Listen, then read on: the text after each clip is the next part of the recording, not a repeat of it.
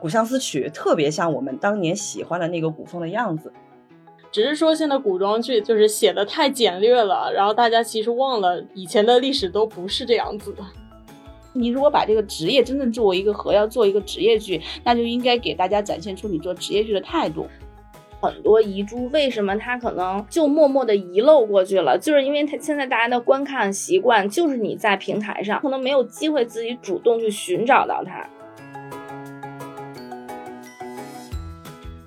大家好，欢迎回到三人行不行？我是小 T，我是小木，我是小玉。今天我的声音这么高调，就是因为我们请来了一位返场嘉宾，一起每次可以开心追剧的安娜。大家好，我是安娜，欢迎欢迎欢迎欢迎欢迎。安娜上一次来的时候就给我们安利了那个《唐朝诡事录》，嗯，然后就会发现这位同学他的看剧的角度非常的丰富，所以我们今天又把他抓过来了。那抓他来聊什么呢？我们想聊。呃，二零二三年上半年的遗珠的聚集，对，遗珠的意思就是说。可能大家上半年也看了很多剧，也有很多爆款剧是很多人都知道的，比如说《狂飙》啊这种的。对，他们有的品质很好，知道的人也很多。但是还有一些剧，它是因为各种各样的原因吧，因为现在平台也很多，可能因为播出的档期不是很合适，还有一些平台它不是一个追剧达人们特别爱去看的一个平台。嗯，还有可能是因为宣发上的一些原因，就没有被很多的观众知道这样的剧。但但是我们又替大家鉴定过，它的品质是很。好的，所以也想请那个安娜来把她认为心中的遗珠给大家介绍一下，我们也会跟一块儿讨论一下我们心目中的一些遗珠的剧集。对，而且我们邀请安娜来还有一个很重要的原因，就是她刚刚凭借她的追剧实力，然后安利给我们了一个我们看完都非常好，但是可能真的很多人不知道的剧。对，就是《古相思曲》。现在这两天，可能等我们节目播出的时候，《古相思曲》还在一个有点火的时间段里。但是安娜安利给我们这个剧的时候，这个剧还刚刚在 B 站开播没多久。当时他给我们说的时候，我们说啊，还有这样的一部剧吗？然后就看了以后说，哇，果然很不错哟。嗯嗯，好，确实。《古相思曲》算是我们四个人上半年就是在冷门剧里面发现的，就是有共识，觉得还真的品质还不错的一部剧，所以我们先开头就来安安利这一嗯嗯，先说说安娜为什么要安利我们这个，因为我们都源头，我们的看剧源头都是安娜。对，其实每次到了暑期档，我都会很期待，因为会有很多大制作的古装剧。嗯，呃，实不相瞒，当时我是在几部古装剧都算是 S 加级制作，然后同时在追的时候，我会觉得更新比较慢。这时候我看到了一条推送。它标题还有主题是这么写的，就是说你打开来就是十四集，嗯，是倒过来看的。可以说这句话一下子吸引我了，我就开始追这部剧。然后我发现这部剧非常有意思，它可能一一开始让我想到了《想见你》，就是它是一个逆穿的故事。男主吧，他是本来是一个作家，然后他穿越回去，然后他会一共穿越六次。呃，而且每一次穿越时间都会比就是上一次更早一点，那意味着什么呢？男主第一次见到女主的时候，是女主最后一次见到他，嗯，就是在女主非常 虐，对，然后就是女主第一次见到他的时候，又是男主他走到了一个人生的快，就是老年期的时候，所以这是一个很虐的故事，就他们永远不会在一个最恰当的时间相遇吧，嗯，就宿命感特别强，我觉得看这个剧。嗯，就是好像一直有一句大家给他总结的话，我不知道是他们自己剧方发出来的文案，还是大家给总结的。我觉得就形容这部剧形容的特别好。嗯，就是第一个他是女字旁的他，第二个他是男他，说他情深时他不知，就这个女的情深时这个男的不知，嗯，然后这个男的情深时这个女的他他不识，嗯，就是这个是对对对，讲述他们的这两个人的状况的一个特别经典的一句话。嗯，而且我我看这个剧是因为小木听了安娜说完之后来安利给我跟小玉，然后上来第一句话就是你上来看的第一集就是大结局，我说这是什么剧？然后我就不信了，我说因为他那个 B 站上面特别有意思，他其实最开始放的就是十四，但是他在那个。片名上面会打一个标题说这就是第一集，因为很多人上来会先找第一集嘛。然后看完之后，我就在想说，等到真的那时候我看的时候，第一集还没出，我说我就不信最后一个，嗯，特别甜蜜的结局都没有。结果后来发现，第一集果然是最后一集，果然是最后一集。它没有什么特别多的反转，但恰恰是这种老老实实、很朴素的这种讲述方式，我觉得还挺好的，很少见了已经。嗯，就好多人为了最后管它叫老老实实、朴素的方式，就是因为好多人到最后的结局都会喜欢玩反转，为了反转而去搞一些特别不合逻辑的一些故事，我就觉得还不如像这样老老实实跟着逻辑来。我我我是比较喜欢这一点。嗯，其实我想纠正小 T 刚刚的一个说法，他说这个上面写的第十第十四集说这就是第一集，其实我觉得从他的剧的本身来讲，它其实应该是这是第一集。嗯，但是被我们标成了十四集，被平台标成了十四集。对，这就是我当时看完这个剧之后，我我觉得这个剧它能够火起来，或者是能够一下子最开始抓住我的概念，并不是说这个呃逆向穿越的这个设定，因为以前确实也有过，包括那个安娜刚刚也提过的《想见你》，对，还有包括嗯，是布拉德皮特演过一个电影，好多电影里都有，对，他也是这种男男生和女生的那个时间线。是相爱的两个人，他的时间线是那种反向在走的，嗯，包括特别早的那种科幻小说里也会写一个双城逆向这个故事。但是我看到这个，当时它最吸引我的就是它的这个设定，第一集即是最后一集，它是倒着播的，所以这是我我看完这个剧特别欣赏的。当然，我也觉得这个剧的很有创意，但我最欣赏的是 是 B 站的这个营销手法。我觉得这个营销手法它特别准确的又。把这个故事的特点展现出来了，然后又能够吸引到我的关注，我关注了，恰好是关注了他这个剧最亮的一个点，嗯，这点我觉得特别赞。当时我说，B 站的哪个朋友这么聪明？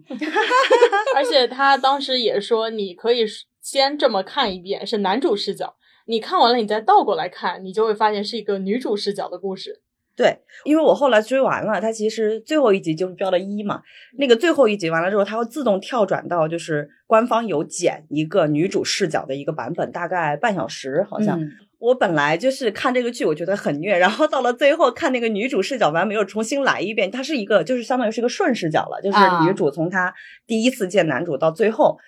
哇哇哇大哭！我说这个剧后劲这么强吗？而且我我我在豆瓣上看了，就是因为他们编剧和导演都写了手记，发现都是年轻人，好像导演是不是就是 UP 主吧？他们的编剧和导演全部都是那个 B 站的 UP 主，因为我正好踩过他们嘛。哦，嗯，他们全是 UP 主。那个导演是拍 B 站专门拍国风的，哦，之前拍过一个快手上的一个短视频，相相当于是个短剧吧，叫做《长公主在上》。嗯。我看好多人安利这个也是，这个嘛，我觉得应该是不如小红书上的，对，小红书上安利的。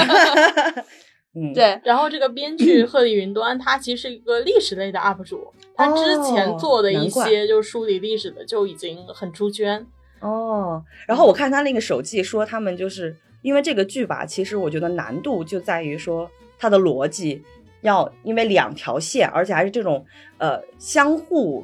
对穿的，我我我认为是逆穿啊，对穿的这种，它就会很多逻辑和多伏笔，很容易陷入到一种遗漏啊，或者是嗯解释不通的情况。但是我发现后来到最后，你一个一个去把那些伏笔解开的时候，他们逻辑还是挺完整的，这个我觉得还挺厉害。是，嗯，然后我看那个编剧说，他们基本上磨磨剧本的那个阶段，就是几个主创年轻人关在一个类似于像民宿还是那个地方，天天从早到晚就开始。吵这个这个逻辑，这个逻辑要怎么弥补？这种的，是因为他每一次两个人见面，他们两人对自己的感情。或者对未来的所知的那个内容是不一样的，嗯，所以他们俩的心态和表现都是不一样的。你这点不搞清楚之后，剧情要有 bug，那个主演也不知道怎么去把握。对对对对对，啊，这这点还挺难的。对，当时导演之主也跟我们讲过，其实他们在炒剧本的这个阶段啊，就是在不停的预判，就我们这些人看剧的时候会说什么。他当时提到一个点很有意思，就是你看剧时候，你一开始一定会想。那为什么男主你穿越回去了？比如第二次你就直接告诉女主就好了，就是为什么不长嘴？然后这个问题他们已经考虑到了，那怎么回应？为什么呢？因为就是男主他后面他开始动情之后，他会知道如果告诉女主一些真相，因为看了剧大家知道他的弟弟陆石会死去，那你告诉一个人说，哎，你的亲人十年后会死，然后这是一种伤害，所以他反而。情越深，然后话越少，他要忍住这些话。哦，其实这个剧里面也有交代，我我记得就是第几次所以，这个编剧交代了嘛？他已经预判到观众可能会提这样的疑问，他就已经在这个剧中有交代了，就是说他为什么没有把这个自己所知的一切告诉对方？就是因为觉得实在是无法改变这个什么历史的车轮，就是命人的命运的那种宿命，他改变不了。他也试过改变，多次都是每次改变了以后，以为改变了，然后发现嗯。好像还是那样子的，发现好像是自己推动的。对对对对对对，是他他这个宿命感就是来自于这里。他是一直想改变历史，但是后来发现历史都是自己去促成的。这个历史可能有点大了。对于男主来讲，他大概就是想改变一下这个女主的命运，就想他不要走向最后他第一次见他那个结局。但是殊不知，女主的命运都是他自己造成的，这点就很虐。他就他一发现这个无法改变之后，他就会想到说：我我提前告诉你一个人，你的宿命结局是这样子，但是你就算知道这个结局。你还是要走向这个结局，其实是很悲伤的一件事情。他还不如不知道。嗯，但是其实我后来看结局，就是后面几集的时候，女主有一点，我觉得会让观众比较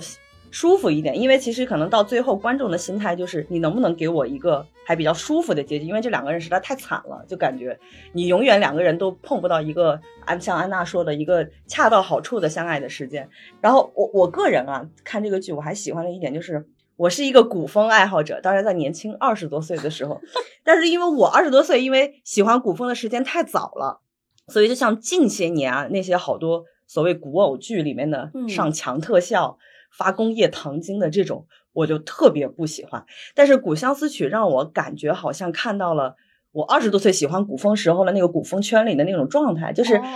就是我后来跟我一个特别喜欢一些古风呃内容的一个姐妹，我看完之后，我第一时间就安利她，我说这个《古相思曲》特别像我们当年喜欢的那个古风的样子，就是一个很朴素的古风，因为它里面没有什么强特效，虽然有穿越啊这种的，但是它里面的内核，我觉得就跟好多古偶不一样了，就是它它会有什么宿命啊、江湖啊、侠义啊，就是这种东西在里头，我就会觉得看着还还挺感动的，这是我个人的一个立场。呵 呵所以打动小 T 的就是各方面的朴素。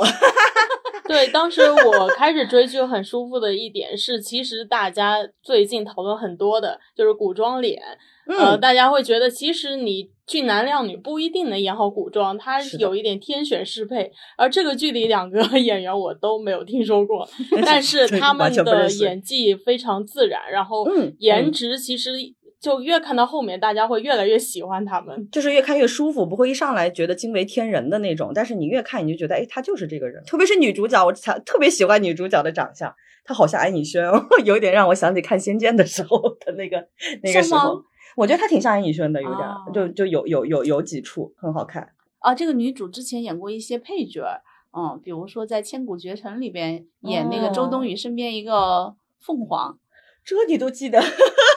都是工伤啊！你知道我为什么会记得？强行要看这么多剧，哎呦，戳泪的工伤。呃，所以安娜当时看这个剧被吸引进去了，就一下子看完了吗？有没有中途让你觉得失望的时候？呃，没有，几乎是一口气看完的。而且我很喜欢它这个节奏，因为这个暑假吧，看其他古装剧都让我觉得有点累。我说不出来哪里不好，但是它。就让我觉得这个有点套路，又熟悉，然后又有点乏味的感觉。像这部剧，他可能那口气一直吊着我追完。嗯，而且这里边女主其实挺挺独立和强大的，对，她能自己解决问题，是，而且武功也很高。对，其实我一直在救男 主，对对对对对对对，美救英雄。对，就里面所有的人，其实我觉得都还挺立体的，尤其男女主成长这种。这个剧我觉得它很神奇的点在于。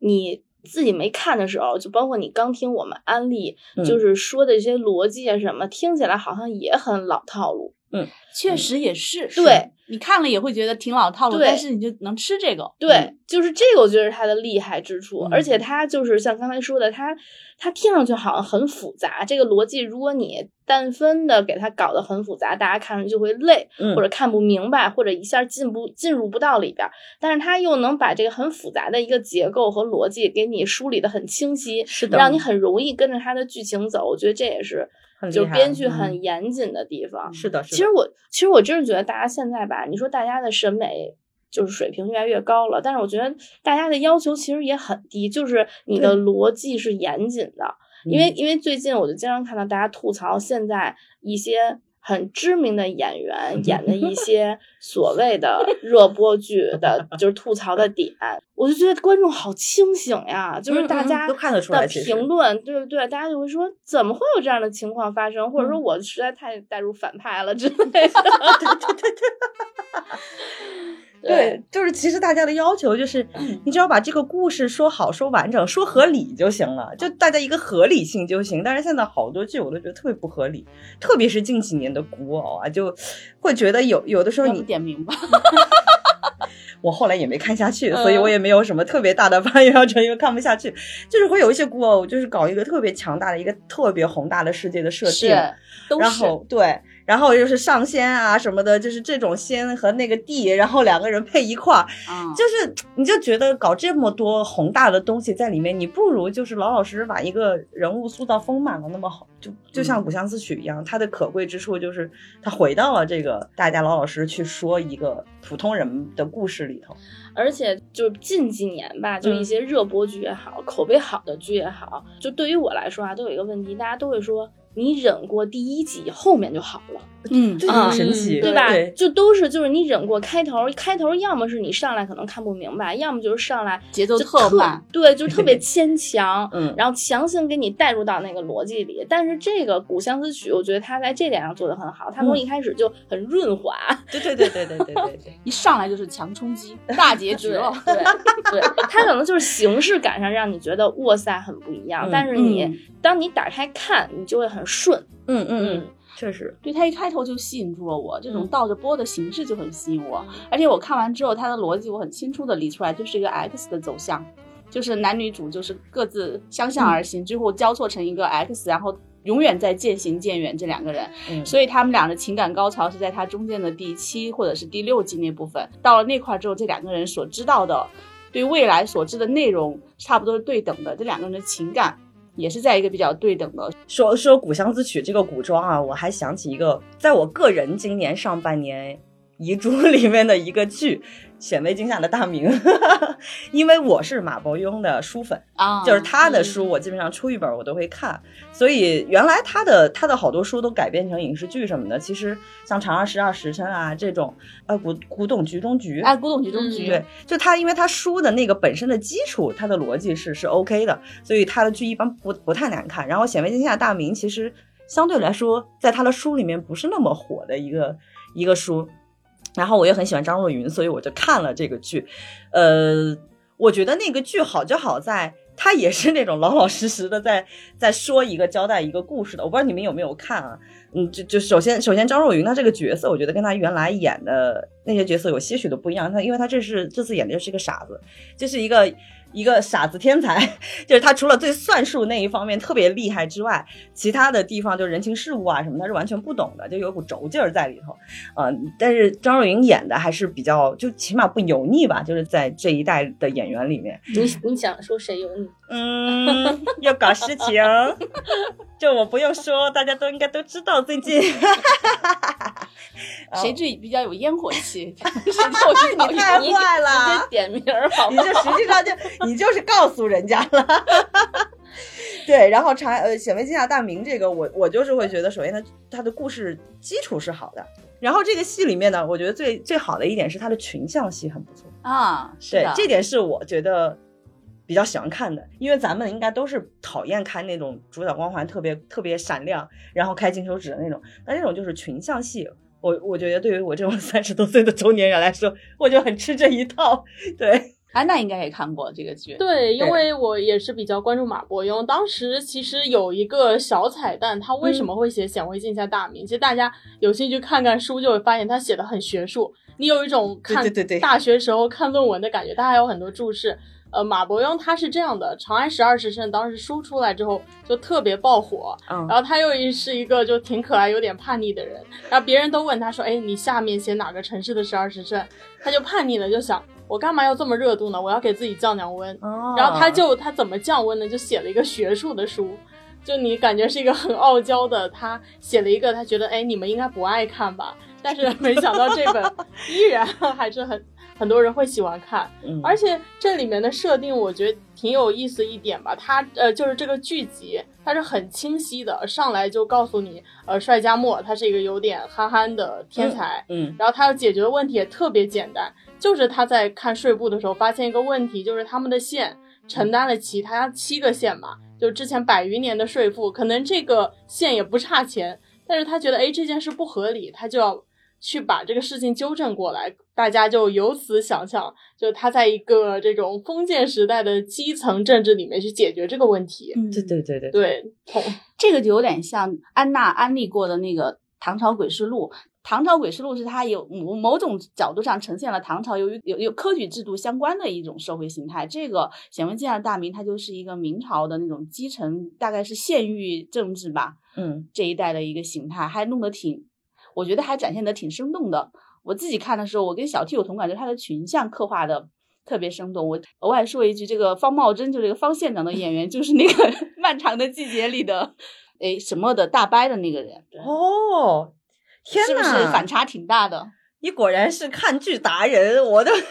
他踩了这个演员哦，所以我知道他当时演过那个《显微镜下的大明》，虽然是一个古装，一个现代，差距还是挺大的。你想沈默？他大爷是一个多么恐怖的这么一个，对啊，对啊。然后那里边其实是一个有点可爱的，一开始就缺点百出，但是最后他是一个很可爱的一个人。嗯，当时这个演员就是侯岩松老师，他也说，他说。呃，方茂贞其实是一个文丑，就是戏剧里的文丑，像跳梁小丑一样的，但是他有他自己的使命和功能在嘛。嗯嗯嗯。然后他演的那个沈墨的大爷大沈墨的大伯，就是一个花脸，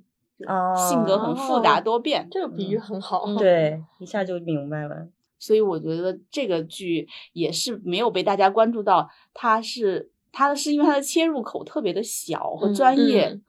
如果没有前期很强的宣传铺垫的话，哪怕是张若昀这么还有 粉丝基础的演员去演，也不会有太多观众去关注这个剧。就是我没有，我没有特别系统的看，我就看了一些片段什么的。但是当时给我的感觉就是，我觉得相对喜欢历史的。或者是就是一些学生，就是你其实可以在看剧的过程中了解很多真实的明朝的一些，像刚才小木说的，它的基层的一些制度啊，或者官衔呀，因为它有很多很有意思的这个东西，它其实里边写的很细，嗯，它体现的很细，是能了解一些真实的历史的。知识在里边的这一点，我觉得还挺好的。对，包括他们那些县为什么就为什么会交这个税？对啊，是跟军方当时那个用兵是有一定的关系的。然后这个税是怎么从一个那种军要给军队提供军饷，然后变成了最后长久以来这个县都要交的一笔，反正说不清楚的这么一个税负的。这个就可以从中看出来很多当时有很多的问题在里边。如果你详细的去追究的话。哦，就像阿浪刚刚说的，马伯庸这个小说也很叛逆的写的，就像一个论文。我没看过呀，但是我一想到他写的像论文，我就不是很想。我记得好像是之前听哪一个播客还是哪儿，我忘了，但是有这么一个细节在我脑海里，说有类似于有这种专业，我不知道是有精算专业还是什么专业，反正就是跟这个显微镜下大明的这个里面说的事情专业度比较。比较高的那个人去看了这个剧，说这个剧所有的都是合理的，就是没有 bug，没有学术上的 bug，对，就这点还是挺厉害，就是人家很严谨，对，很严谨。然后顺着小玉说的那个，就是这个这个剧感觉特别细一点啊，我说不了那么高深的东西，但是我从感官上来说，我觉得它从画面和服化道这一块其实做的挺细的。我记得有一幕是好几个之前在那儿就是。相当于圆桌，然后再讨论这个苛捐杂税的问题嘛。就里面有一个知县，他其实就是他那个县好像挺穷的，还是怎么对？然后你就能看到他的衣服是破了洞的，就是会有这样的一个细节。包括就是在前面，呃，最开始的时候有好多人说那个有一幕特别美，就是在类似于像南方的是某个水镇拍的，还是宏村拍的那那个那个地方，就整个画面的实感和他拍的那个质感，我觉得都都挺细腻，挺好的。嗯嗯。而且我记得之前马伯庸也是分享的时候，有一个点比较触动到我。嗯，其实我们看这个剧，我们可能会觉得，哎，他写的很好，编剧写的很好。但他说，其实这些在历史上有迹可循。当初他写这个源头也是，他好像看刷微博的时候看到，就是这个思捐案，他是当时被保留在那个明朝，就是徽州的那文书上的。他说徽州这地方人很有意思，就什么事儿芝麻大小的事儿，他会把它记录下来。嗯嗯嗯。对，然后当时他他就去查，然后发现这个非常有意思。而且他说，其实大家看古装剧，有些悬浮的看多了，会以为，哎，你官府是不是就是？呃，大老爷拍个金堂木，哎，这个事儿就定了。他说其实不是，当时就会有这些博弈啊讨论。嗯，对，就是一个公共政策怎么形成，其实就会经历这样繁琐过程。只是说现在古装剧就是写的太简略了，然后大家其实忘了以前的历史都不是这样子的。嗯，说的很好。刚刚大叔让我想起来，这个剧里边有一个有一个县的县官，他其实是对这种数学很应该说很有兴趣的。他还跟帅家墨在那讨论过怎么用那种数学的方法来计算一个长得不是很规则的田到底是多少亩，是吧？他很有意思。这个县官就在提到了一个说，他其实能够明白帅家墨所要坚持的是正确的，但是他没有办法公开支持他，因为他说我是一个流官，然后。我也是因为这个剧，我才能了解到明朝的流官是什么意思。哦，就是我来这个地方当县令，但是我其实是单枪匹马的，下面的也不是我的人，他有很多就是官和吏嘛，是一直在这个地方的。等于说我虽然是呃名义上是这个地方的一号首长，但是我。不见得能够指指挥得了下面的我的这个官衙里的这些工作人员，因为我在这儿待几年就走了，但是他们是长期在这儿待着的，就铁打的官衙，流水的县官。嗯，好长知识，这个他讲的很透彻，我就明白了。哦，其实就是安娜刚刚说的，这个里边是有很多博弈的，并不是大老爷一拍惊堂木说好就这么定了，就这么定了就不会定的，就是。那那些的概念，我觉得都是古偶给大家留下的。是的，是的，是的，就是可能披着一些历史的外衣在谈恋爱。对对对，所以它那里边会有很多所谓这种历史的 bug，但是这这样的剧，就刚才为什么会说，就是安利给那些对历史感兴趣的，然后相对爱看正剧的人，它里边是这些东西都是真实存在的，甚至是一些小的细节，可能我们在历史教科书上它不会写这么细，嗯，但是在这里边它是很严谨的一些知识点，嗯，是。哎，非常感谢大家帮我把这个剧的安利做得很完整，而且拔高了。我就只会从感官上去感受一部剧。对，这是我的安利的剧。我说，我大概能明白那个小七还有一个喜欢这个剧的点，这个剧没有谈恋爱。对，是的，你太懂我啦，完全没有谈恋爱这回事儿。对对对，我们刚刚说了两个古装剧，我也想安利一个上半年我自己觉得挺好的，但是不是古装剧的，是现代剧。这个剧也是播的有点无声无息。然后这个叫《白色城堡》啊，是一个呃，应该算是医疗职场剧。嗯，说实话，这些年拍医疗职场剧的呢也不少，但是。我觉得大多数都是在披着医疗职场这个外皮，还是在谈恋爱。对对对对对，我们我们是有多讨厌谈恋爱的？我不是那么的讨厌谈恋爱，我觉得恋爱是可以谈的，医生也会谈恋爱，警察也会谈恋爱，消防员也会谈恋爱。但是这个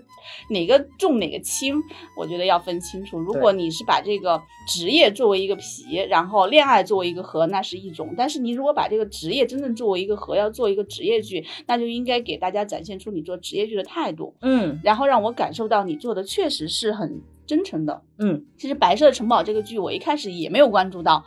我因为我觉得这个名字开始我就没有好感，因为我之前看过一个很好的日剧叫《白色巨塔》，哇，那个太有名了，就拍的挺好的，唐泽寿明这些人演的嘛，我印象很深。所以我看到一个名字叫《白色城堡》，我到现在都还会念错《白色城堡》和《白色巨塔》，你知道吗？我说这该不会是一个那种。怎么说呢？就山寨一下，借用这个概念拍的剧吧。又是又看见这个《白色城堡》讲的是一个医疗。后来我是我是怎么看这个剧的呢？安利给我的其实是演员团队，嗯，因为演员团队包括彭冠英和那个涂松岩，他们的团队其实跟我们有过联系，说我们的艺人演了这么一个剧，自己还演的挺认真努力，觉得也不错，嗯，可不可以让你们也看一下？然后我们可以聊一下。然后我是因为这个原因去看了这个剧，看了以后觉得哦，演员觉得不错的，还是不错的，确实很好。而且它不是说跟白色巨塔有一定的那种相似度、相似度那种的，它就是一个北京的安贞医院的医生、急诊科的医生自己写的这么一个小说，嗯，所以他拍他就把这个拍了出来，而且整个故事拍的非常的真实，嗯。也有谈恋爱，然后也有那个男主角有一定的那个主角光环，但是更多的细节是非常的呃，让我觉得很严谨，很很能够经得起推敲的啊。然后我觉得很真实，是因为我有一次看这个追剧的过程中间，我刷微博刷到一个呃，真正的就是北京某个三甲医院的新内科医生，他发了一个相当于是工作记录嘛，说我今天在导管室然后工作，然后拍了几个照片，我一看这个照片就极其的熟悉，就跟那个剧中一模一样。当时我说哇塞，做的很认真，嗯，然后这里边讲了四个医生，四个医生有各自有两是两对的师徒之间互相的关系，演演员是就是涂松岩啊，然后那个彭冠英啊、高鑫啊和那个熊梓淇这四个医生之间的那种关系，互相斗嘴，然后又是互相合作的关系。我当时看了之后觉得说太有意思了，我就看他们四个斗嘴，我能看个三十集没有问题。我我是听小木那时候安利。比如说我们要去看，然后因为我们上一呃上上一期不是采了涂松岩老师嘛，对，他就是在这个白色城堡里，我差点说白色巨塔了，在白色城堡里演的，然后我就去看了几集这个剧，就像你刚才说那个四个人的那个那个呃两对师徒那四个人，我当时看的第一眼，我就会觉得哇，这四个人的性格特别的分明，嗯，这四个人完全不同的性格，然后你就会觉得这四个人在一起的时候那个火花还挺有趣的，对，嗯。就他们四个人每天也吵，然后互相之间呢也互相的贬损对方，对，然后呢又师徒之间又互相的关心，由于性格不同，这种关心还不一样 啊。然后有的是那种我故意的贬损你，然后希望刺激你，然后让你提升这种关心；有的就是那种我默默的给你做很多事情这种关心，然后表面把你骂的个狗血淋头。嗯，我我就差一句话，就是小木刚才说这种师徒之间的那个关系，有趣的关系，我想起了我去年特别喜欢看的那个《警察荣誉》。啊，是警察荣誉还是警察荣耀？它里面也是师徒的性格都特别不一样，然后每一组带的人的性格都不一样，但是也是就是这种火花就很可爱，就很。我知道了，小 T 就是喜欢张若昀，那个也是张若昀，那是个凑巧啦。当然，我也挺喜欢张若昀的。他在那个《警警察荣誉》里，张若昀演那个角色不是说是叫搭子嘛，就是相当于。上面给他们派了几个新人过来，这个是搭的送的，对对对对，送天头买一送一的赠品，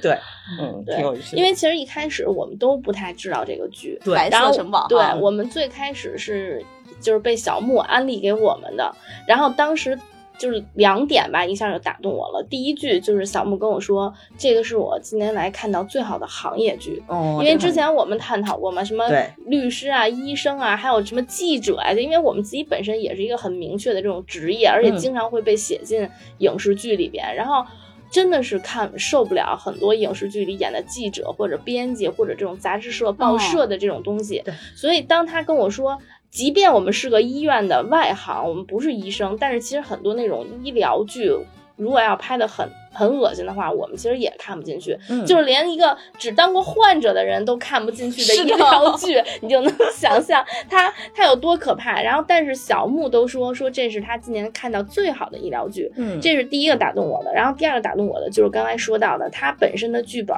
就是北京安贞医院一个急诊科的医生他自己写的，嗯，而且当时我们去跟涂松岩老师聊的时候，他说这里面四个人的原型都是在医院里是有。这个真人在的，所以我就很能相信他的这个剧本逻辑。嗯啊，对，就是包括他医院里边，我相信他的这些所谓的互相的斗嘴，其实也是这些医生真实性格的体现。嗯，因为我觉得作为一个职业，就是大家所谓职业病、职业性格还是存在的。就他们都是经常在医院里的人，他会有一套自己的说话风格的。对，所以他这个东西，我觉得。他就已经作为了这个剧的基础了。是的，嗯啊，所以这个是我觉得他这个剧应该就不会太差。是，对。安娜有看这个剧吗？我家里面就有家人在医院工作，所以说我也很认同这部剧的原因，包括我也安利给家人。就我说这个可能是你们会最共情的一部剧，嗯，因为。可能我从小也比较熟悉他们医生相处模式，就会像白色城堡这样，而不是像行业剧那样，好像竖起了几个人形立牌一样。哎，你 A 是这样，B 是那样。其实医生之间他们会跟别的行业比，他那个凝聚力是非常强的。就算彼此之间有什么小摩擦，就性格上有点不合，但是因为他们。只要一出急诊去做手术，大家一定是一起上的，所以那种感觉，白色城堡演绎的非常到位，而且包括说确实在同一个科室，大家会很会很透明，会很关心 大家对彼此的感情，对感情状况其实是非常清晰的。但是他们处理感情状况确实是会排在工作之后，或者说不会就是会成天挂在嘴上啊，或者觉得这件事情一定要就是排在一个特别重要的位置。这一点白色城堡也平衡的很好。嗯。我就记得里面的有个细节，就是出急诊的时候，我们那时候在采涂松岩老师的时候也问了，就是出急诊的时候，就我我们我原来认知里面的这种医疗剧都是大家风风火火，然后横冲直撞什么的。然后，但是它里面就是会对点外卖、拿外卖的这个时间规划这个事情就描述的很细。我是第一次在一个医疗剧里面看到，就是你真的把生活当中的很多东西做的特别的接地气、特别落地，就是它不炫富，就让我觉得这个剧还挺有意思的。对，我在 call back 两个，就是涂松岩老师当时跟我们聊这个剧，嗯，让我印象很深刻的点，一个点就是刚才他说到小 T 说的这个，就是说急诊科的医生一定要稳，嗯，你看到急诊里边的医生。走路，除非有特别紧急的情况，他要跑起来。嗯，基本上他一定要自己首先做到稳，因为你如果不稳的话，患者肯定就更慌了。对对对对对，这是其一。然后第二个，他说他也是在去真实的到医院去体验生活的时候，发现。就很多小护士其实对医医生说话挺横的，他不是说故意横你啊，是因为他们是两个系统，他不归医生管，这个医生再牛，你管不到护士，是护士长管，所以他有很多这个医院里面很微妙的这个关系。这个我觉得我们作为患者知道了，对自己也是有 有所帮助，是科普书一样，对对 对，而且他那个急诊里边。就是比如说有的那个行业剧讲急诊，就感觉一个大神穿着那种特别白衣飘飘的那种很帅的，带着一帮人像查房一样在巡逻。你说的你又是偶像剧，你 是的谈恋爱来的。然后你看这帮人穿着那种一白大褂，手插兜的那种叫刷手服嘛，然后 就是一天在急诊里边，急诊其实乱糟糟的。这个床一会儿喊赶紧过来看一下，那个床血压掉了，但他们都是走路就说啊是吗？我过来看一下。嗯，就除非是那种不他知道这个人如果不马上去。搞就马上要面临生命危险了，其他是那种稳定的，他都很淡定的，嗯，就很真实的，嗯，对。包括之前我接触过一个医生作家，他就是写科普很出名的，他就提到过，其实很多人不理解为什么你现实中啊，你看医生觉得门诊医生不太耐烦，但是电视剧里面明明可以很温柔啊，怎么样？但是他说是这样，因为医生时间很有限，他必须要做排序，就像。刚刚这个小木讲的，就是这个病人很情况很严重了，他一定会先解决。他一看你没啥事儿，比如一看就是你说，哎，你今天只是咳嗽了、感冒了，他只能催你赶紧离开，然后说你赶紧回家歇着吧。对对对，所以医生门诊医生对你不耐烦的时候，你应该庆幸自己病的对，都说自己回家是这样真的没事。而且我看这个剧学到了一个知识点，是急诊是不限号的。就是我以前虽然也去过急诊，但是我并不知道急诊是不限号的。我以为急诊可能也会限号，到什么时候下班。我到这个剧看完之后，我知道急诊是就是你有多少人来，他当天都得看完嗯。而且他们居然还有，由于他们有一套那种自己的内内心的排序，就优先处理哪些，然后哪些。不是很严重的，三两句就打发了，所以他们有的急诊医生特别有经验的，很快就把不限号的病人看光光了。对，因为我已经很多年没有去过急诊了。我是前前前几天，就是我女儿突然流了好多鼻血，然后我带她去那个急诊，然后就给我印象也很深刻，就是先你先到分诊台，先是特别她说话铿锵有力，但是你很给你安全感的那个，虽然很年轻的那个护士，他会问你什么情况。嗯，对，然后他会根据你的情况，他给你分配到你怎么去做下一步。因为如果可能你情况紧急的话，他直接连号都不用让你挂，就可以直接进去。嗯啊，然后因为我女儿虽然流了鼻血，但她到医院的时候，其实鼻血已经止住了，然后活蹦乱跳的。对，然后我为什么也继续带她去呢？就是我觉得也正好可以让她参观一下急诊的环境。因为是的，因为我觉得这个对他也算是一个科普啊，人生体验，对人生体验。然后，所以我女儿她现在可能正处在一个这个秩序感很强的这个时这个时期，她就一路回来跟我很生气的说：“妈妈为什么后面的奶奶不用排队？后面的奶奶很严重。对，我说因为后面的奶奶很严重。我说在急诊里边那些不用排队直接进去的人。就是我们不值得我们羡慕，对他们很惨，好吧？听听你们安利完之后，我准备在一个患者的视角把《白色城堡》再看一遍，我要去学习一下就医的知识。对，感觉很多细节还还挺值得记。然后说到行业剧，其实我也特别想给大家安利一个，就叫《平凡之路》，是金晨。然后那个郭麒麟，还有燕子东，就他们几个人演的。他虽然是一个行业剧啊，但是其实我并不是觉得他的行业这块做的很好。他们是是披着一个律师的外衣，因为我也没有。那就是后面还有一句就是在谈恋爱。就他们里面好像没有太多谈恋爱，他们谈恋爱也是支线。他们里边会有一些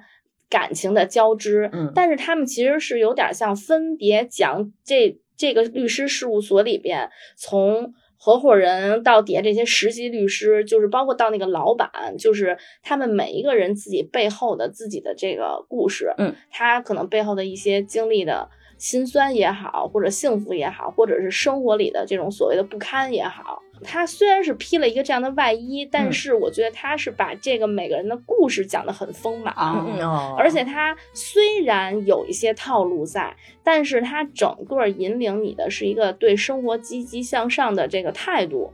然后并且他的故故事做的不是很浮夸，嗯啊，就至少我觉得都在一个及格线上，呃，因为我对他的评判标准，我为什么会觉得他。可以推荐给大家，就是我写完稿子之后，我愿意继续把它看到结局，非常直接但又非常有效的标准。我也是，如果一个剧可能我有时候出于工作我不得不看，但是我把这个稿子写完之后，我再也不想看了。对，就说明这个剧在我这儿就不会上推荐名单了。如果我写完稿子之后，我还要把它追到大结局，嗯，我自己对这个剧还是认可的。不错，我准备去看一下。而且我印象很深，就我发现不知道什么时候起吧，就豆瓣、微博上，大家看完剧，有的人会这么问说：“哎，请问一下，这个什么行业专业人士，现实生活中真的是这样吗？”我就觉得。这个好像变成一个很奇怪的事儿，为什么我们的行业剧让大家自就自然的觉得不可信，还要找人求证一下？其实《平凡之路》我也看了，也非常喜欢这个故事。当时一开始就是你觉得很很共情，像这个年轻人他怎么开始就从零到一开始这份工作，嗯，包括这个编剧他还写了一些有意思的点，就其实想想都是你生活中很容易碰到又纠结的。假设说要下班了。然后这时候你接到了客户的电话，你接还是不接？或者说你拿起电话发现，哎，不是你这一头的案子，可能是你同事的，或者甚至是你的这种竞争对手的，那你该怎么处理？其实这些事情都是就是非常现实的小问题。嗯，但是行业剧，我觉得它有这个责任把它呈现出来，然后不要让大家。看完一个剧还去问说是不是这样？对，包括你像说到这个律师的行业剧，比如说以前可能有什么精英律师，什么就对，就你听上听上去就感觉离我们很远，嗯啊。但是《平凡之路》它，我觉得它那个名儿起的也很好，它一上来的主视角是郭麒麟，他就是一个。就是那种二流的学校学法律的，然后然后来到大城市先来求职。他一开始 对他一开始去去挤电梯到那个写字楼里边，然后还进错了律所，因为那个律所也在招那个实习律师。然后大家挤进去之后，一张嘴全是国际名校毕业的，然后他自己都惊呆了，他觉得。这我能选上吗？然后后来他发现，哦，原来我是走错了律所。然后于是他就来到了楼下的一个，就是可能跟上面那个律所相比要差很多的一个小律所。但是即便这样情况，那个律所都不想要他，是因为当时正好缺人，有一个什么紧急的情况，就临时把他留在那儿干了一天，干了一天，第二天都想把他开了。这么过河拆桥呢？对，但是但是他演的很真实，就是你如果你站在他的领导的角度，你也会知道他可能确实是不需要这样一个人，不能胜任。嗯，对，就他现在可能需要的是，就是他们还想要跟楼上 PK，就是因为楼上刚从他们这儿挖走一个很厉害的合伙人，还带了很多客源走，他们正处在一个。虽然是正义，但是就是很弱势的这样的一个位置 上，就他们其实想要一个人来填补那个被挖着的那种大神级的来，对，结果来了一个这个就是 资质平平的小白，非常平凡的小白。对，然后包括它里面可能也有有遇到一些，比如你普通的人遭受到了网暴，你明明是很正义的，因为当时里面有一个剧情是。郭麒麟在地铁上，他看到一个人在偷拍女生的裙底，嗯，然后他去制止，然后就把那个人追出去了。但是正好就追到了地铁的一个监控死角，那个人就求他放过自己，然后并且把那些照片全删了。然后郭麒麟就还觉得自己干了一个很正义的事儿，他就走了。结果这个男的他其实是有先天性心脏病，他连自己都不知道。因为刚才经过了激烈的追逐，他可能走出那个监控的时候就倒地，就就昏迷了。啊，对。然后呢，就是等于偷拍的这个人的妈妈就在网上声援啊，或者怎么样的，其实他也不知道真实情况，因为没有人。来对，而且这个儿子平时确实是很孝顺，他在单位的口碑，他在邻居里的口碑都非常好，嗯，所以最后就是再加上网上的一些可能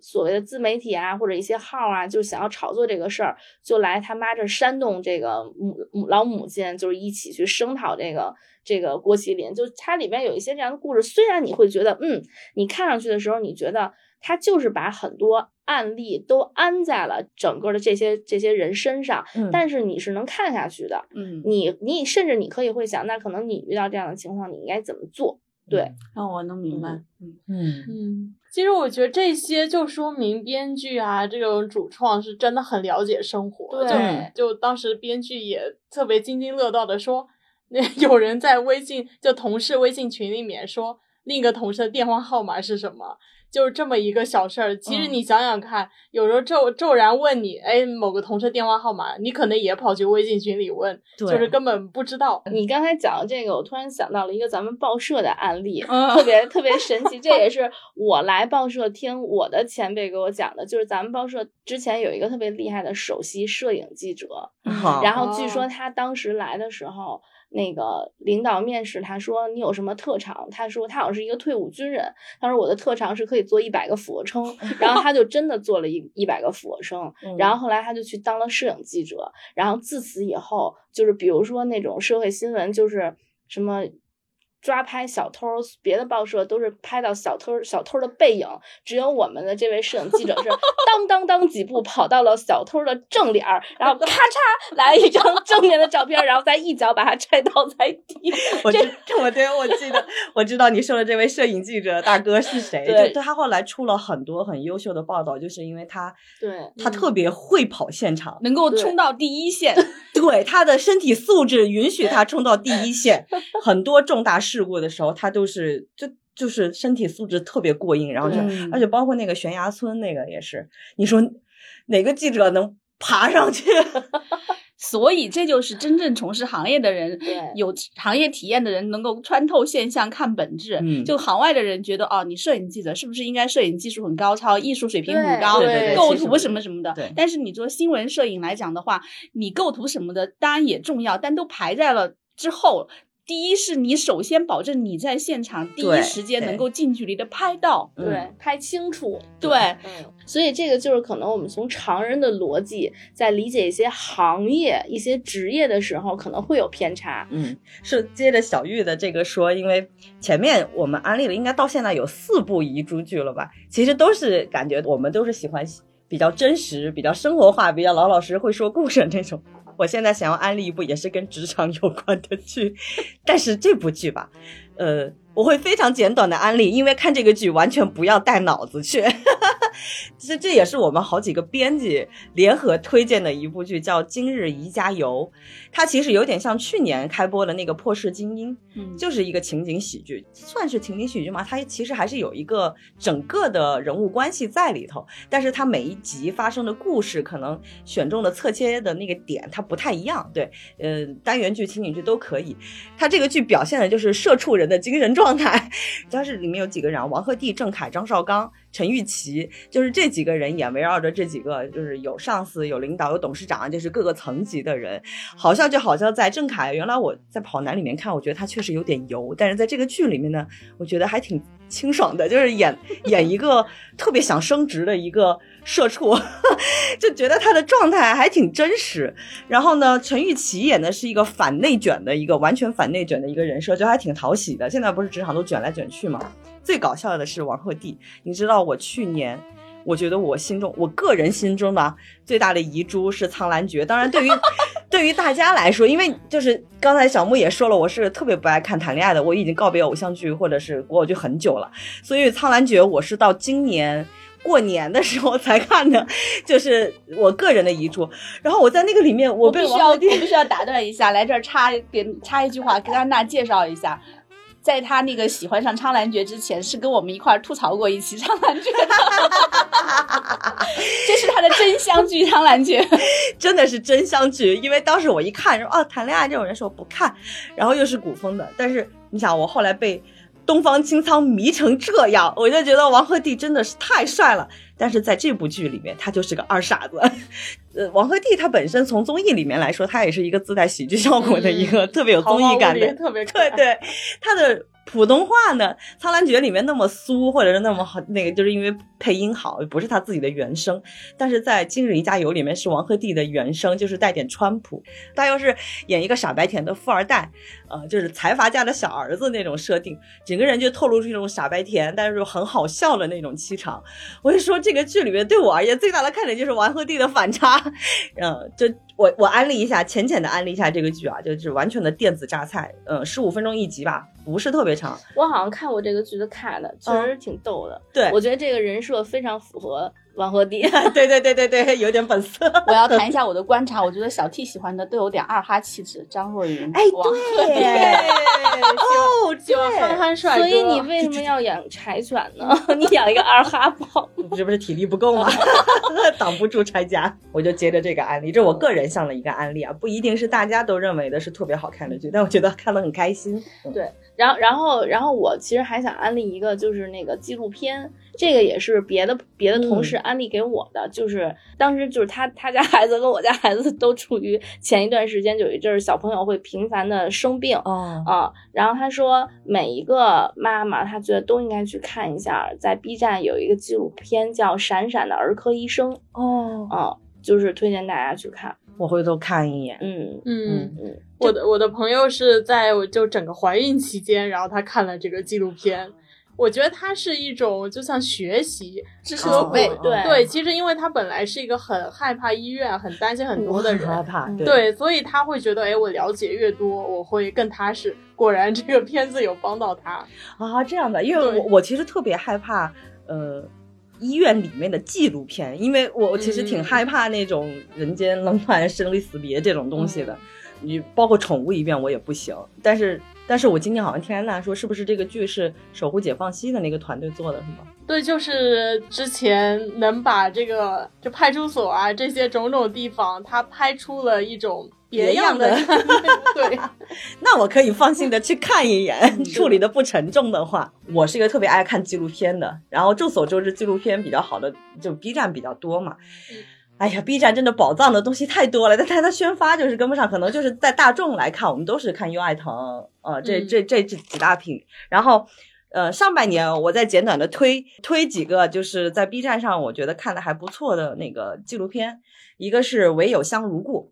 这个是我真的觉得他拍的很有意思，他的那个。讲述了他是专门说香料的，就是香的。你知道一个嗅觉上的东西，其实你要通过纪录片其实很难表达的。然后这个导演很聪明，他就把一个呃香料的背后的故事，以一种在线的场景，就找演员演了出来。这个可能在一些比如国宝综艺里面可能都有过这种在线，对。但是他讲述的方式很有意思，导演本人出镜，啊，导演就像一个讲书人一样，他会在镜头里穿插，然后这个时候他就会呃。通过这他的讲述，然后就会画面镜头一摇，摇到那个地方的那个演员几个人在演，然后他情景再现的那个演的部分呢，并不会觉得假和架空，呃，就还挺不错的。我看了第一集的那个是说跟杨贵妃有关的那个香料，我忘了叫什么名字了，好像是叫雨霖铃还是叫什么。然后他这个中间，雨霖铃不是个词牌吗？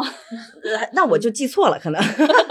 我记性不太好啊。嗯，他说了杨贵妃的那个故事，整个故事线和关于香料的这个科普，他让我真的。能够感觉到那个香是一个什么味道的，这点就很特别啊！厉害了，对，厉害，因为他会他会结合，就是比如说杨贵妃可能在在呃自杀的那一晚上，比如说有雨的味，就是杨贵妃很一生很喜欢清冷啊，她就会很喜欢这种像雨大雨里面的某一种清冷的味道，这种我就会有画面。对，然后就这一系列的纪录片，其实在 B 站上很多人都说这是一个很宝藏的一个纪录片，我觉得大家可以去看看，还比较有意思。嗯，然后还有。两部是我 个人的口味的，一个是那个好像是在优酷播的，B 站上应该也有，叫《这货哪来的》，它是一个专门说小众，对对对对对，呃，好像是人生一串的那个导演拍的吧，我忘了，呃，他他他这个全是那种，嗯，叫什么小众职业，你比如说就是商场那个外面做那种这样手舞足蹈的那种大，就 是那充气的那种气球的那个职业。啊，就专门做这个的厂子，他们就会跟拍去拍，你就会发现生活里面好多你意想不到的职业，我觉得还挺有意思的，而且他的解说词讲的也很，就是比较古灵精怪，比较很符合年轻人的那种节奏。对，我记得还有那卡车司机，就是运床垫的那个。对对对对对，就他的切入视角特别的妙。嗯，我觉得如果剧上面你觉得看的太累的话，这种一集一个故事的这种纪录片，其实有蛮多。它不像原来那种特别历史厚重的那种感觉的纪录片那样，不会像那么累。轻纪录片，对对对，因为你一提到纪录片，大家都想到的是哇历史啊，然后对对对对对，它有很多层面啊，要解释啊，科学呀，深邃。还有央视的那个配音腔啊，对对对对 啊，故宫六百年就是这种的。但是其实现在年轻人都特别爱看《守护解放西》这一类的比较轻松一点的纪录片，我觉得这两个其实看的就不太累了。嗯。说完了，另外一个就太个人向了，我就不安利了。那个比较见仁见智了，对对。像追剧达人安娜，肯定除了她刚刚提到的这些古相思起之外，还有想要安利的。对，其实今年如果呃，我们经常会感慨哦，有很多就是你特别想按头安利给其他人，但是大家可能真的没时间，或者说没有那个动力去看。比如今年我会觉得。有一个挺可惜的吧，就在春节前上的是平原上的摩西。哦，对他当时呢，这个剧运气也真不大好，他在那个节点他稳稳的撞上了后来可能年狂飙，还有三体那段时间几乎都是一起上的。其实平原上的摩西那会儿，大家会觉得很惊喜的是那个宝石老舅。啊，对他他其实贡献了很好的演出在里面。而且这这个也是董子健就海清他们演的哦。对这部戏，我记得当时就很多人的意难平吧，就那谢飞导演，他就很喜欢这部剧，他也很遗憾，也怎么没火，他就把这部剧带到了北影的课堂上，说：“同学们，你们来研究一下这部戏，怎么把它改得更好，可能会改得大家更爱看。”我觉得这个剧来说，听安娜这么来说，应该就是完全的运气不好，档撞档期的这个排期的原因。关键他和狂飙还是同一个平台播的，都是爱奇艺，对，那就是 这个你都没法说，你知道吗？是是是，而且双雪涛的这个双雪涛的这个作品算是他代表作了，还挺出名的。他不是改了个电影叫《平原上的火焰》，对，然后就现在还没有播呢，还没有还没有上呢。然后电视剧倒是反而先上了，嗯，太好了，我今天现场记了好多。我觉得这个剧有点有一点点的一个劣势，就在于它。集数太短了，嗯，它应该是只有六集还是？哦，那热度还没起就结束了。对，但对于一个电视剧的宣发来说，啊，当然我是从另一个角度啊，不是说这个剧本身的好坏，就是从一个传统电视剧的宣发来说，集数越短，它。其实适应起来更难，因为电视剧的宣发，他们适应的差不多至少得在三十集以上了，它是需要有慢慢的发酵这样子来做的。你一个六集的短剧，如果用传统的电视剧的宣发手法的话，是你的那个热点还没有，太就说我还没有把这个给观众的那个到达呢，我的宣发你已经结束了。是是是，比如说像我们作为媒体来讲的话，关注到这个剧。问题是我们采访还没有约呢，我采访约了，可能都还没有采呢。你已经播完了。对，一个冷知识就是，我们一般能踩中热点的那那种稿子，都是提前 采的，不然你根本压不中那那那那个热点。对，尤其现在的剧越来越短嘛，对，它就会这样子。包括像今年那个四月底播的《漫长的季节》，对对，也是十二集，也是非常的短，非常非常赶了。我们当我们的第一篇那个。采访报道出来的时候，已经是他的收官之日，五月一号了。好焦虑啊！那段时间我们画面感觉像王想的追火车一样 啊！这剧要播完了，快点！对啊，然后我们还偏偏非要回头，人家已经收官了，我们我们要回头看，太好笑了！这个这这种这种就是可能是一个新的那种剧集的那种比较短的形式和传统的那种。宣传和媒体的那种方法还没有找到一个很契合的点，导致这个就很遗而且你像。其实以前以前的电视剧时代也经常会有这样的剧，嗯，就是它可能首播并不好，但是架不住以前重播呀，一轮一轮的，一轮一轮重播，《甄嬛传》《父母爱情》都是重播的时候火了。对对对对对，因为我之前第一遍的时候根本就没有知道，根本就不知道《父母爱情》这个剧。对，上一次我们聊了以后是找了张林欣来我们这儿聊，这个遗珠很久。对，聊完之后，小玉给我安利说你一定要去看《父母爱情》。然后其实我重播的时候我都没有怎么看过，然后我就是真的就因为那次连跟张林欣聊的特别的好，他真的是加上小玉一力荐，我就回去刷了一遍《父母爱情》，还四十多集，我跟你讲，都刷完了，我刷完了，我跟你讲，但是我觉得刷了以后说太好看了，嗯，特别棒。然后我当时再一查那个，我说。就当年为什么能够在白玉兰奖上输给《辣妈正传》呢？这是凭什么？意难平，对，知道的。就说明他当时真的知道的人可能不是很多，甚至当时白玉兰评奖委员会的人认真的在他播出期间认真看过的都不是特别的多。所以，但他后劲儿很足。我又去豆瓣上看了一下，发现很多那种就是今年、去年这些的评论都有，就说明后面就近些年嘛，它是二零一四年的剧。对，因为近些年好多人在重看《父母爱情》，到现在为止，在电视剧、在电视上都经常会被重播。你们可能都不怎么看电视，因为我家有老人嘛，嗯，就是而且我妈、我姨他们都属于巨爱看《父母爱情》的那种。嗯，对，就我我，因为你看我干这行这么多年，我们家人就是说跟着我追星的次数其实不多。你知道之前我采访刘琳老师的时候，我二姨都就是就是要求。跟来了，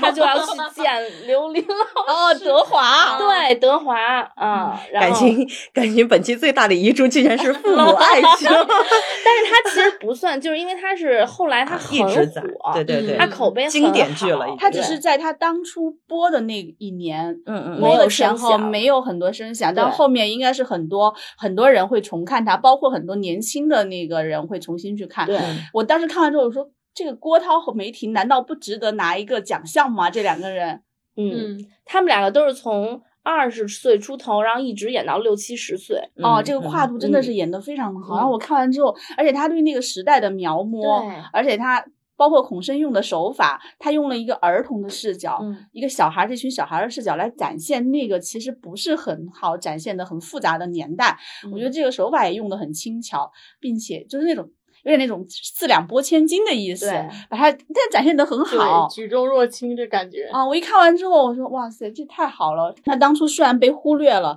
没有那么多人关注，但是他不断的在电视台重播、重播、重播、重播，他总会让人关注的。对，比如说像平原上的摩西，他在平台上播的时候没有被关注到，他后面再推。对，而且他这个体量就不是很适合电视台会买二轮播出的版权的，所以说他。被忽略掉了，我也明白谢飞导演的那种内心的觉得意难平，他也知道这个后面没有机会说在电视台播，让更多的人来关注到他的价值了。嗯嗯嗯，是这样子比较遗憾。这也是其实我们现在想要做，我们有时候会做一些那个遗珠推荐的节目播客的意思也意意图也差不多，就希望能够大家在空闲的时候能够去看一下。打开一下，看一下我们推荐这些剧。其实你看一两集，你就能知道这是不是你的菜。是的，嗯，因为老说剧荒剧荒嘛，其实也没必要老追着新的来。就是你有的时候错过的，过去错过的一些还比较好的剧，我觉得其实就挺打发时间了，能够。对，而且也没有必要追着爆款来，也不是说爆款了，就是说刚开播就声势很浩大的那些剧，它一个可能是因为演员阵容很好，第二个可能它由于演员阵容好，投资很大，是 S 加级，平台给出的那种推广和营销力度也很大。但这样的剧是不是第一时间？推到你面前的就是品质很高的呢，或者是很适合自己呃喜欢的风格等等，那也未必。对，嗯嗯嗯，对，就像我们当时也感慨漫长的季节，就幸好大家没错过，可能在四月底五一节那个档口。大家还是抓住它了，对对对对对，包括《古相思曲》可能也慢慢会得到它应有的一个 地位。是《古相思曲》在这段时间已经感觉很好，在它 B 站收官已经快一周的时候，慢慢的大家好像对它的关注热度要起来了。嗯，可能就是想说一个现象，就是现在有很多遗珠，为什么它可能？就默默的遗漏过去了，就是因为它现在大家的观看习惯就是你在平台上，那它这个它播过去移过去了，它也一直在平台上，但是你可能没有机会自己主动去寻找到它。嗯嗯嗯，安娜有什么案例的？呃。其实哦，我刚刚其实有想到，我特别喜欢这 你们几位朋友的原因是，每次我按头安利都 非常的有效，或者说，我其实一致。之前安利的时候，我就会说，哎，你们就去看一眼，你们就去看第一集，然后我就没有想到每次都这么受到支持。其实我印象很深，最近就是跟小木聊到，呃，在播的《欢颜》，后来我就会他跟他说，我很喜欢徐冰的前一部作品《新世界》，我觉得那是被低估的作品。然后小木呢还去看了。最早的那个红色，他会说的红色最好看，是因为他给我安利的时候，他就说他是因为喜欢许冰的那个新世界。其实新世界我播的时候，我看过前面几集，我看了几集之后，我说。这个这个，这就是属于刚刚那个小玉提到的，就是你要忍过，忍耐过一段时间，但是我就没有能够，实在是没有能够忍耐过那段时间。我记得新世界当时还是小火了一把，是的，因为全网都在找小小红袄，小红袄是是，对，是的。但是你想一下，八十多集的剧，对于现在的人来讲是一个多大的挑战？当时你知道，它还有一个火的原因，就是那段时间因为一些。就是疫情的原因，就是大家都在家里，正好是一个有时间可以看剧的时候。我记得非常清楚，就是因为当时我踩了里边很多人嘛，然后那个我当时还跟编辑我们俩在聊，说这个剧可能这么多人看，就是热度这么高，我们当时甚至觉得跟它的内容没有那么匹配，说可能他也是赶上了一个对剧的好时候，就是。就是大家全都被困在家里，就是有时间去看，嗯，因为是。那个安娜给我安利以后，我就去看了一下，我真的没有能够忍过前面那段需要忍的时间，我就心想，我说，哎呀，实在是实在忍不下去。我心想，安娜以前安利的都还是不错的，那我想一下，肯定这个徐冰还是有他 的有他的有点东西。对，然后我就去搜了一下徐冰的作品，我发现他的上一部好像大家口碑不错，叫《红色》，也是二零一四年的哦，跟《父母爱情》同一年。对，然后人人物呢也有张鲁一演的，我就去看了一下《红色》，我纯粹是抱着试试看的去打开《红色》，然后就说。看没看？开打开一看，我就很惊讶。我说，这跟新世界、跟欢颜完全不是一个风格。就是说，它也有 bug，作为谍战剧，也有主角光环，也有开金手指，但它整体的各种细节，对于上海那种弄堂，然后这种大时代下小人物的呈现，但现在欢颜也这么说自己啊。但是我觉得红色那会儿的呈现是真的是很用小用那个是用小气的话说很质朴的那种感觉。对。就做的很好，就是他很认真的在讲故事，然后在很认真的在塑造一个人物。当时我看了之后，我一口气刷了十集之后，我跟我反过去跟安娜安利我说：“你既然喜欢新世界，你不 妨去试试徐冰的上一部。”对，因为当时我身边的几个圈外的朋友，他们就是很爱看新世界，之后他们又去追了红色，嗯啊，然后他们还给我推荐，然后我也。又看了一遍红色，因为我之前应该是看过，嗯，然后后来我就看，突然想起了这部剧，嗯，就红色，它就是有一点那种所谓神剧嘛，因为那个男主角开的金手指实在是有点，就技能点实在是满点的，就是那种出来就是满点 技能点的那种吧，这么理解。但是他其他的那种塑造都非常的好，是合理的，对，包括他的小人物里边有一个叫演金海的，是那个《甄嬛传》里演苏培盛的那个人物塑造，那叫一个。就是真的很不错，就复杂，然后多面，一个从一个小人物混起来，就是一个上海滩版的韦小宝吧。我就觉得，哦，我当时就很惊讶的是，我说一个拍红色的导演，怎么到新世界的时候变成这种范儿，又到欢颜的时候变成这样子，好奇怪。我不要说了，已经变成二零一六 年一出。总之，珍惜周围朋友的案头安利，你可能有新的发现。对对对，我们也特别谢谢安娜，就是呃，安娜就是跟我们的那个看剧的标准或者是口味是一样的，所以每次。我们互相之间的案例都比较吃，但是我们也很好奇，就是听友你们的，就是今年上半年有看到哪些剧，觉得我们没有说到，因为其实我们都是比较个人的一个偏好嘛，可以在评论区里面告诉我们啊，然后我们看看有时间可以再聊一期，就是就告别一下剧荒的时候，让你们每天都很充实。对，那我们这期就要不就先聊到这里。嗯，然后这个系列可能到时候定期不定期的返场吧，就就大家都安利一下。对我很期待大家评论里的留言。是的，因为我们也想多看一点好玩的东西。嗯 嗯，好吧，那谢谢安娜今天来做客。好，很开心，谢谢。好，那我们这样，拜拜，拜拜。